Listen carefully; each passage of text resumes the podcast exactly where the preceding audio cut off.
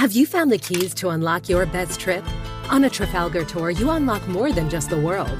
We give you the key to let down your walls and make lifelong friends. The key to discovering hidden talents and fresh perspectives. From one of a kind experiences to iconic destinations, Trafalgar gives you the keys to unlock your best self. Discover more at trafalgar.com slash unlock. That's T R A F A L G A R dot com slash unlock. Tour differently.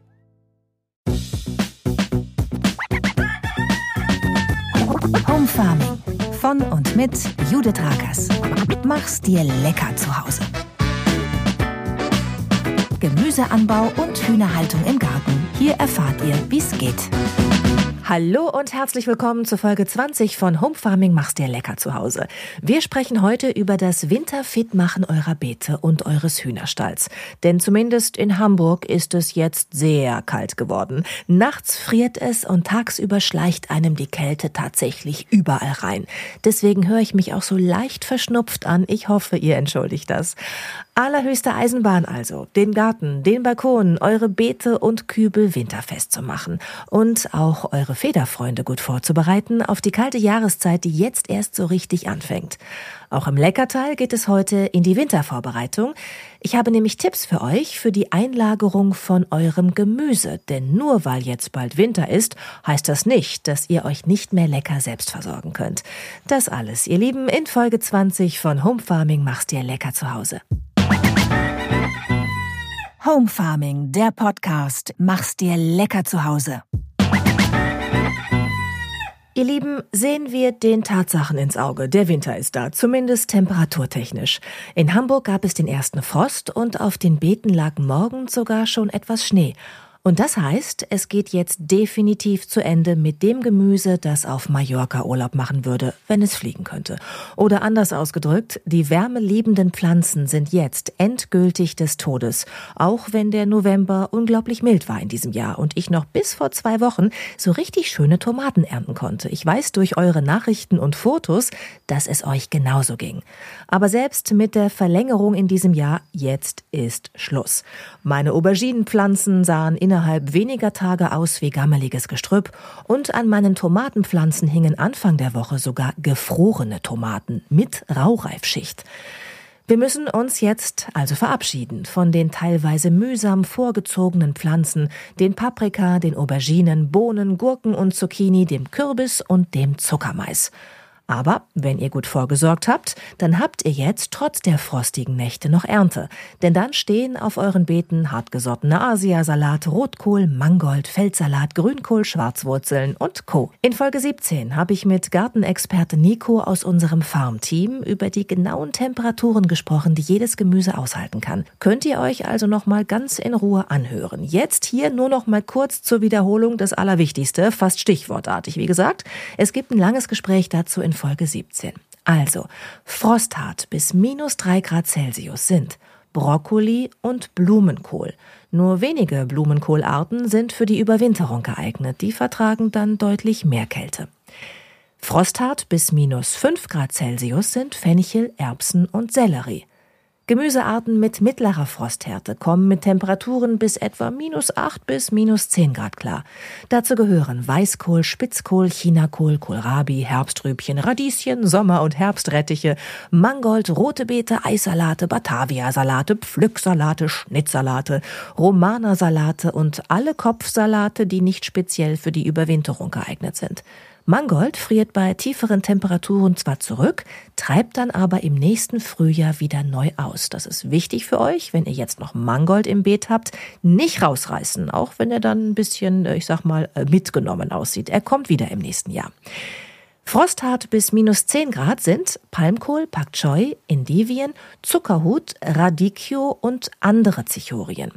Eine hohe Frosthärte haben Gemüsearten, die minus 12 bis minus 18 Grad vertragen. In unseren Wintern könnt ihr diese Kulturen also eigentlich auf dem Beet stehen lassen, den ganzen Winter über. Frosthart bis minus 12 Grad sind Rotkohl, Rübstiel und Rucola und Frost hat bis minus 18 Grad. Ich meine, das müssen wir erstmal erreichen, ja? Das sind Würsing, Asiasalate, Porree, Pastinaken, Petersilienwurzel, Schwarzwurzeln, Möhren und Spinat. Spinat ist ähnlich wie Mangold, friert bei tieferen Temperaturen zwar zurück, treibt aber im nächsten Frühjahr wieder neu aus. Komplett frostharte Gemüsearten halten sogar Temperaturen von unter minus 20 Grad aus und eignen sich dadurch hervorragend auch in sehr strengen, fast sibirischen Wintern für eine durchgehende Winterernte bis zum Beginn des nächsten Frühjahres. Und dazu gehören Feldsalat, Postelein, Winterrettich, Rosenkohl, Grünkohl, Winterheckenzwiebeln und Wintersteckzwiebeln und Knoblauch. Ihr seht, es ist also wirklich viel möglich mit dem Ernten im Winter. Ich selber habe noch nicht so viel Erfahrung mit Wintergemüse, um ehrlich zu sein, äh, um hier aus wirklich eigenem Erleben berichten zu können, was die unterschiedlichen Temperaturgrade angeht. Aber Nico aus meinem Farmteam kennt sich unglaublich gut aus mit Wintergemüse. Deshalb empfehle ich euch wirklich nochmal wärmstens den Podcast Folge 17 zu diesem Thema und auch gerne den Artikel in unserem Farmmagazin zu frosthartem Gemüse unter www.homefarming.de. Das könnt ihr dort kostenlos lesen. Ihr könnt den Podcast kostenlos streamen und euch diese Informationen dann alle nochmal in Ruhe anhören. Nicht, dass ihr jetzt irgendwie beim Podcast mitschreiben müsst. Ne? Das wollen wir nicht. Ihr sollt genießen und einfach nur zuhören. Mir geht es in dieser Folge jetzt darum, euch ein paar Tipps für die Beete zu geben, die ihr jetzt abräumt, weil die Temperaturuntergrenze für die Pflanzen dort erreicht ist. Denn man fragt sich dann ja, was mache ich jetzt mit dem gammelnden Gestrüpp, das nun auch wirklich nicht mehr sehr dekorativ ist auf den Beeten? Die Antwort lautet, ihr könnt die Reste stehen lassen, wie zum Beispiel Gartenguru Wolf-Dieter Storl es in seinem Nutzgarten macht. Äh, dazu gibt's auch ein Interview in Podcast Folge 2 übrigens. Dann sieht es aber eben nicht so schön aus, also euer Garten. Bei einem Balkon besonders schwierig, wie ich finde. Für das Beet, also die Erde, wäre das aber tatsächlich besser, als es komplett abzuräumen, sauber zu fegen und ganz nackig in den Winter zu schicken. Deshalb schlage ich euch eine Zwischenlösung vor, denn damit habe ich gute Erfahrungen gemacht. Ich reiße das gammelnde Gestrüpp jetzt nämlich raus, bevor der Boden so richtig gefroren ist, dass das nicht mehr geht, und bringe die Pflanzenüberbleibsel auf den Komposthaufen. Dann grabe ich die Erde gut um und durchlüfte sie damit auch ein bisschen. Und dann hebe ich Dünger unter, vor allem dort, wo die Mittel- und Starkzehrer gestanden haben. Und zwar Pferdedünger. Fragt beim Reitstall in der Nähe einfach nach, ob ihr auf der Weide beim Einsammeln der Pferdeäpfel helfen dürft. Man wird euch dankbar sein und den Mist gerne kostenlos an euch abtreten. Rennt nur nicht einfach so auf die Weide mit fremden Pferden, das äh, kann dann schiefgehen. Den Tipp mit dem Pferdedünger habe ich hier im Podcast übrigens schon einige Male gegeben, weil er eben einfach gut ist, voll biologisch ökologisch und kostenlos. Pferde sind Vegetarier und ihre Hinterlassenschaften sind deshalb perfekter Humuslieferant für eure Pflanzen und reichern den Boden mit Nährstoffen an. Normalerweise soll man Pferdemist so vier bis sechs Monate ablagern, bevor man ihn an die Pflanzen gibt, weil die Äpfel Säure enthalten, wenn sie so frisch aus dem Pferd kommen. Und die Säure ist scharf. Habt ihr bestimmt schon mal gesehen, wenn frische Pferdeäppelhaufen auf dem Gras liegen, das entfärbt sich regelrecht aufgrund der Säure. Wenn ihr jetzt aber ein Beet komplett freigeräumt und umgegraben habt, dann könnt ihr auch frische Pferdeäppel auf das Beet kippen. Ich haue den Mist jetzt gerade wirklich schubkarrenweise auf meine Beete, so dass der Boden einfach komplett bedeckt ist. Und dann lasse ich das genauso liegen, denn der Regen und die Witterung waschen die Nährstoffe des Mistes mit jedem Tag besser in die Erde ein und wenn es dann im Frühling wieder ans Einsäen und Einpflanzen geht, ist der Boden perfekt vorbereitet. Wenn ihr auf dem Balkon oder der Fensterbank anbaut, dann wollt ihr aber vielleicht nicht den ganzen Winter auf eine dicke Schicht Pferdemist gucken. In dem Fall grabt ihr den Mist einfach schön unter jetzt. Um den Geruch auf eurem Balkon müsst ihr euch übrigens keine Sorgen machen. Schon in zwei Tagen riecht da gar nichts mehr. Wenn ihr den frischen Mist aus optischen Gründen schon jetzt einarbeiten wollt, würde ich die Beete und Kübel draußen aber mit einem anderen Material mulchen, also abdecken. Und zwar mit etwas Laub, Grasschnitt, Zweigen oder Stroh zum Beispiel. Ein bisschen Mulch ist nämlich einfach gut über den Winter. So nackig ist einfach nicht gut und richtig für die Beete.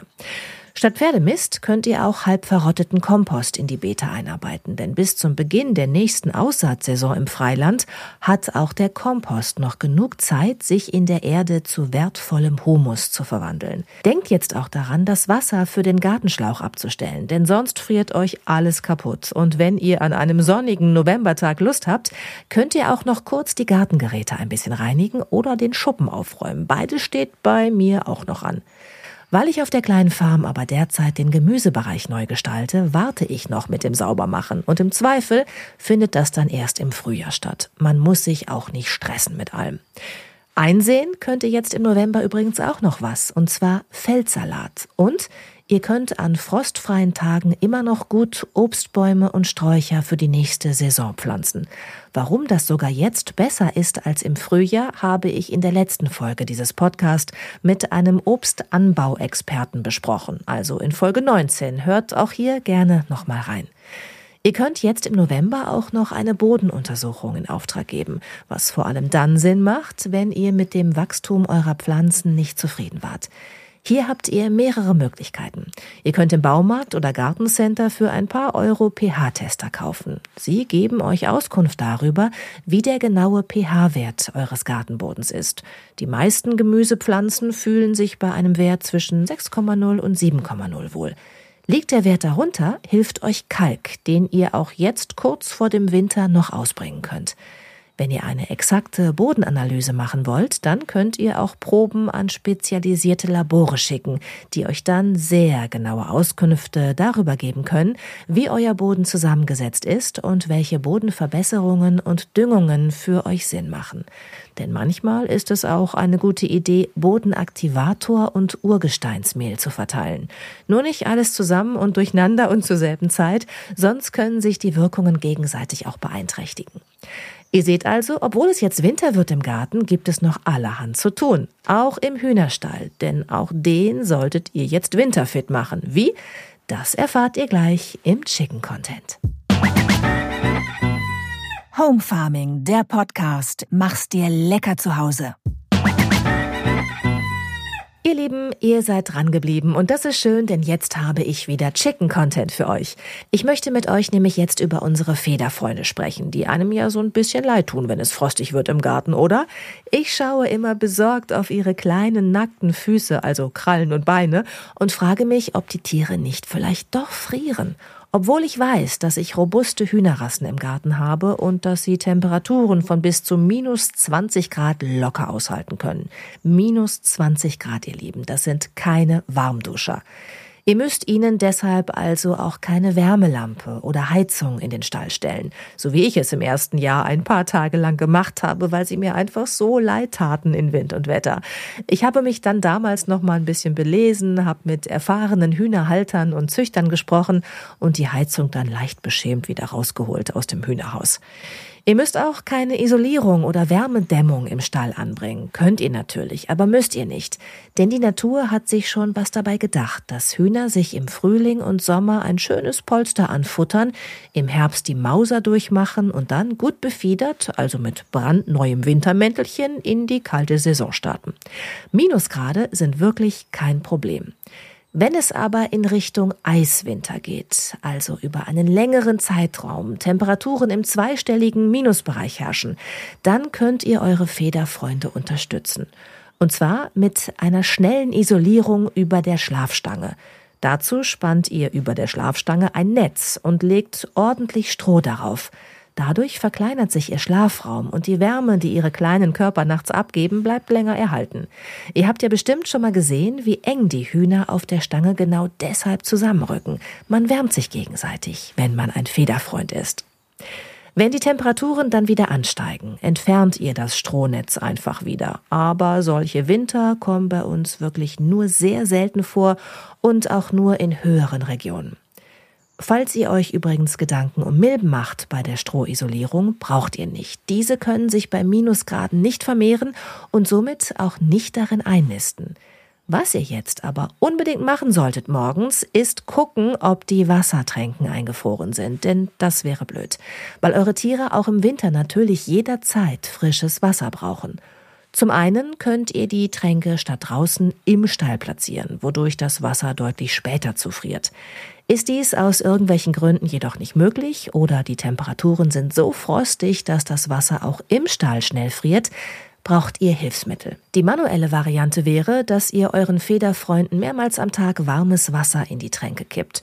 So lässt sich auch eine eingefrorene Tränke wieder flott und fließend machen. Nadine aus meinem Farmteam serviert ihren Federfreunden dann auch gern gleich einen Hühnertee statt Wasser, wenn man das Wasser eh heiß machen muss. Sie gibt dann einfach ein paar Kräuter wie Pfefferminze oder Kamille mit ins Wasser und kippt das dann in die Tränke. Nadine schwört darauf und sagt, Hühnertee ist gut für die Atemwege, stärkt das Immunsystem und wärmt von innen. Ich persönlich habe das noch nie gemacht, aber ich habe mir vorgenommen, das auszuprobieren, weil Nadine einfach immer gute Ideen hat und so ist das ja auch in unserer Home Farming Community. Wir wollen uns austauschen und voneinander lernen. Nehmt diesen Podcast deshalb auch immer als Anregung, mir eure Tipps zu schicken zu den jeweiligen Themen. Meine Tipps und die von meinem Farmteam findet ihr ja jetzt auch alle nochmal schriftlich im kostenlosen Online-Magazin unter www.homefarming.de sage ich jetzt nicht nur einmal, weil ich natürlich möchte, dass ihr das Magazin als Ergänzung zum Podcast für euch entdeckt, weil man da vieles nochmal nachlesen kann und wir dort auch noch viele andere Themen und Tipps für euch haben. Aber jetzt erstmal weiter mit den Tipps, die ich euch hier geben kann in Folge 20 dieses Podcast. Wir waren beim Problem der zugefrorenen Tränken stehen geblieben. Wenn ihr tagsüber nicht regelmäßig warmes Wasser in die zugefrorene Tränke geben könnt, kann ich nämlich auch nicht, wenn ich arbeite, dann hilft eine elektrische Tränkenheizung. Diese kostet so 30 Euro im Schnitt und wird unter der Tränke platziert. Also das ist so eine Art Wärmeplatte.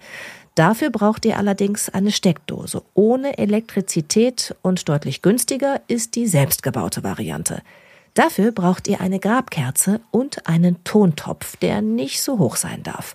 Stellt die Grabkerze auf eine feuerfeste Unterlage in eurem Stall und dann platziert ihr den Tontopf obendrauf und dann die Tränke darüber. Also von der Reihenfolge her Grabkerze anzünden, den Tontopf drüber als Schutz und darauf dann die Tränke. Das Ganze darf nicht zu hoch sein, damit die Hühner noch gut rankommen ans Wasser. Nun müsst ihr nur noch dafür sorgen, dass die Kerze immer brennt. Tut so eine Grabkerze ja ziemlich lange.